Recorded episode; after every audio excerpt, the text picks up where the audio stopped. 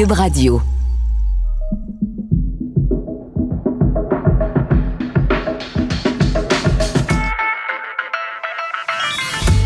Entrepreneurs d'ici, c'est une série balado mettant en vedette des gens d'affaires du Québec qui racontent leur expérience du avant, pendant et après la crise économique à la suite de la pandémie de la COVID-19. Patrick Lemay et Vincent Van Horn, actionnaire et chef distillateur de la chaufferie. La distillerie La Chaufferie, c'est avant tout l'histoire de quelques amis s'étant donné comme mission de produire des alcools d'une qualité exceptionnelle à partir des produits du terroir québécois. Et ce, dans un immeuble d'époque magnifiquement restauré. Discussion avec Vincent Van Horn et Patrick Lemay, deux des neuf associés de la distillerie La Chaufferie, et moi-même, Michael Détrempe.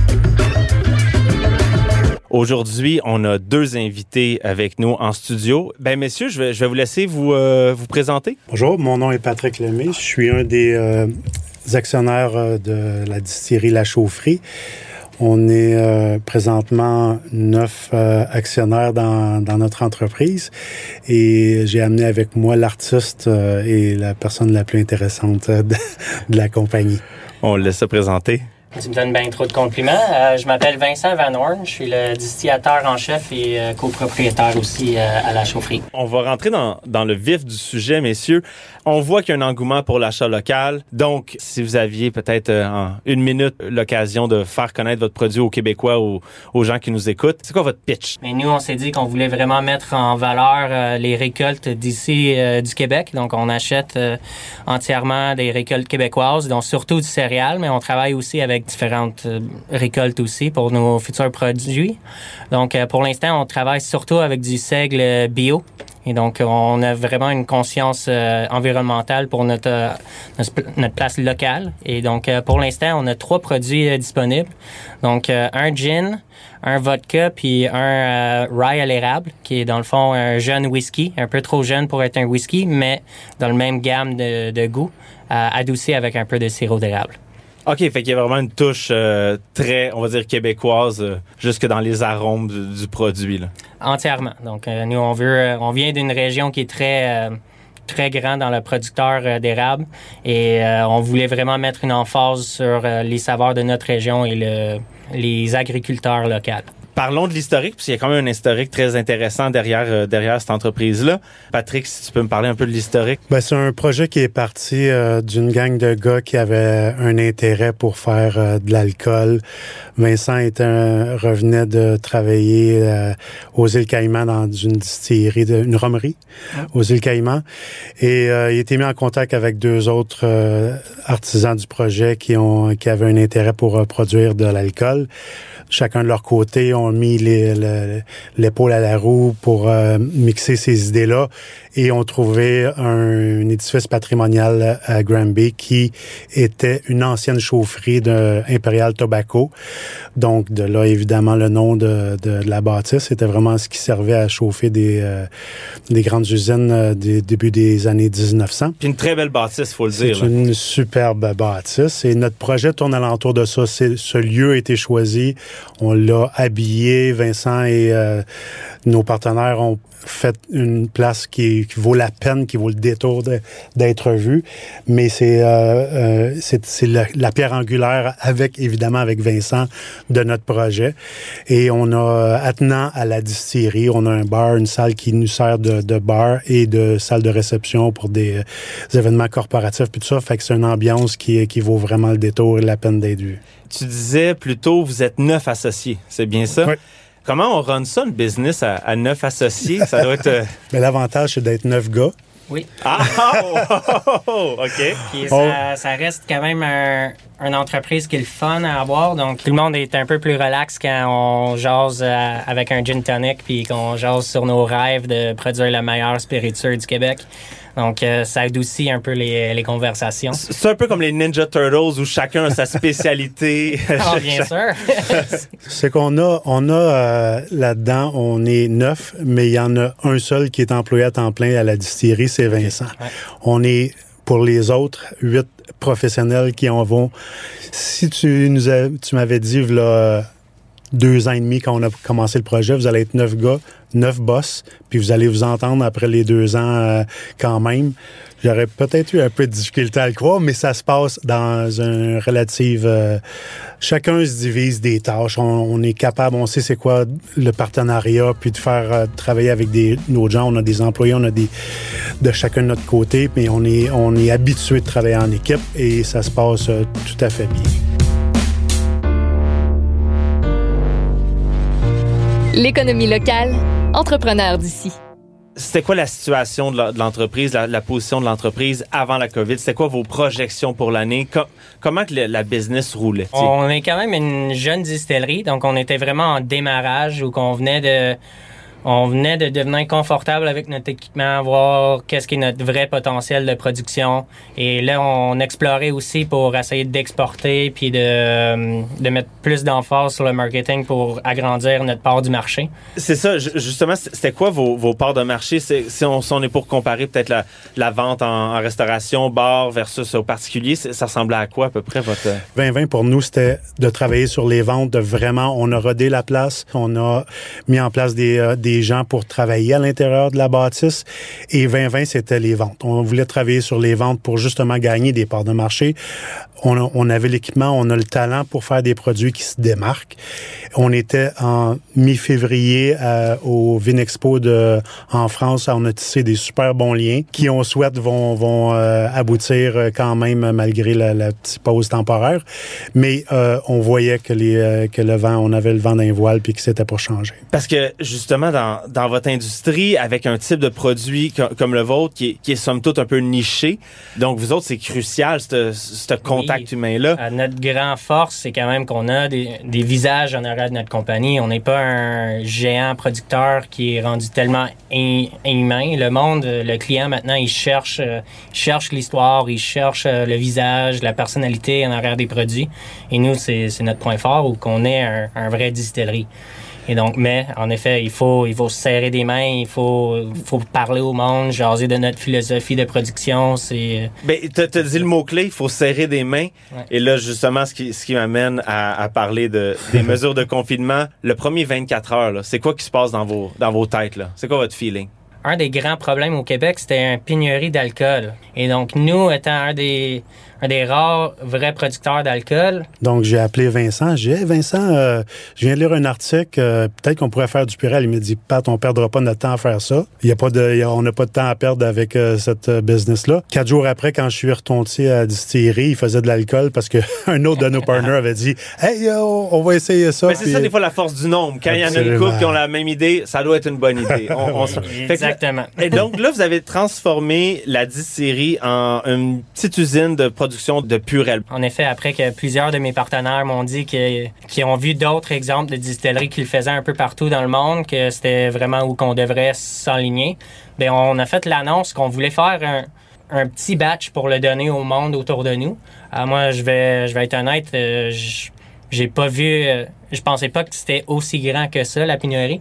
Donc, quand on a annoncé euh, qu'on allait le donner. Sur vos réseaux sociaux, j'imagine. Et on, on a passé dans un couple d'entrevues aussi.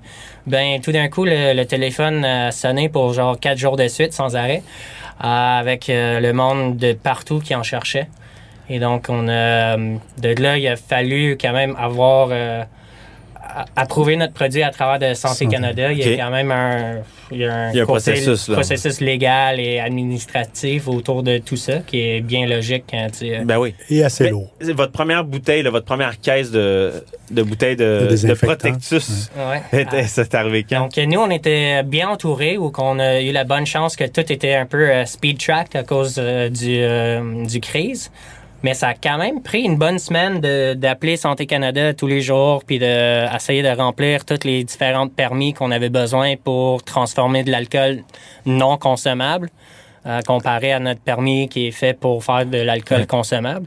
Donc, euh, le produit elle-même, c'était pas dur à développer parce qu'on a suivi la recette euh, directement du OMS, l'Organisation mondiale de la santé.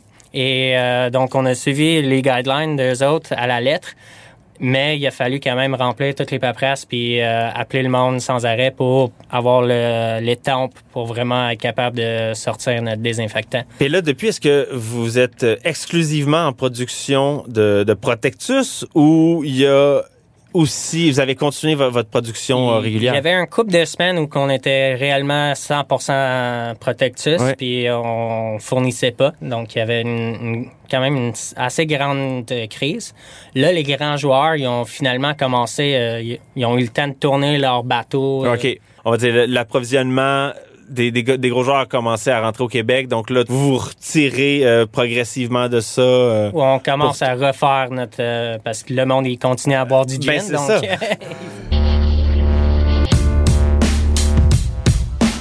Entrepreneur d'ici point de vue de vos, ventes, est-ce qu'il y a eu un, arrêt complet? Les spiritueux au Québec, pour l'instant, on n'a pas le droit de vendre directement à, des restaurateurs. On a notre propre notre propre bar où on produit notre alcool d'un côté de, du mur. On l'envoie à la SAQ à Montréal. Montréal la renvoie à la SAQ à Granby. On va la chercher, on la ramène dans le bar. Wow! les, les vignobles, les, les brasseurs peuvent, ont le droit. J'imagine que c'est une question de, de, temps que les spiritueux seront aussi disponibles, qu'on puisse vendre directement. Vous créez votre alcool, vous la vendez à la SAC à Montréal, la SAC à Montréal renvoie ça à la SAC de Granby et vous, vous allez acheter ça. Oui. Magnifique. Ce qui pourrait prendre 30 secondes puis un genre de livre de timbre prend trois semaines puis... Euh, 200 euh, kilomètres? Ben c'est ça, j'allais dire aussi, c'est pas très, euh, c'est pas éco-friendly. Justement, c'est quoi que vous entrevoyez là? C'est quoi le futur pour euh, la distillerie La Chaufferie? Donc là où qu'on est, on commence à penser, on est un jeune distillerie, donc on a commencé avec des alcools jeunes. Et là, on commence à mettre des barils de côté pour essayer de faire différents produits qui vont être vieillis puis qu'on va être capable de sortir dans les pour les prochaines années. donc, on va sortir un couple de plus de produits. On commence à parler à peut-être faire un peu de distillation à contrat pour d'autres personnes, puis de, de vraiment maximiser notre, notre production. 2020, euh, c'était notre année pour essayer de, travailler plus sur notre marketing. Puis euh, maintenant qu'on sait qu'on est capable de le fabriquer en plus grande quantité, là, on va commencer à travailler plus fort sur, euh, sur le sortir. Est-ce que vous avez développé une nouvelle stratégie pour le numérique ou peut-être une plus grande offensive de ce côté-là? On a beaucoup de projets sur la planche à dessin qu'on on élaborera pas aujourd'hui dessus. Mais on est, on est vraiment optimiste pour qu'est-ce qui s'en vient. On sait qu'on peut faire ce qu'on des choses de qualité. On regarde aussi pour faire les choses qui sont un peu plus grand volume. Et ça va se développer alentour de, de notre de notre siège social qui qu'on a créé euh, à la distillerie mais euh, on manque pas de projets euh, à, développer au, fil du temps. Les consommateurs, d'une part, c'est quoi le message que vous avez à leur lancer euh, pour, comme je dis, continuer leurs bonnes habitudes d'acheter local? Puis aussi, peut-être, si vous avez un message au, gouvernement ou aux grands décideurs de comment on pourrait faire pour encore plus, je veux dire, poursuivre cette, cette vague-là.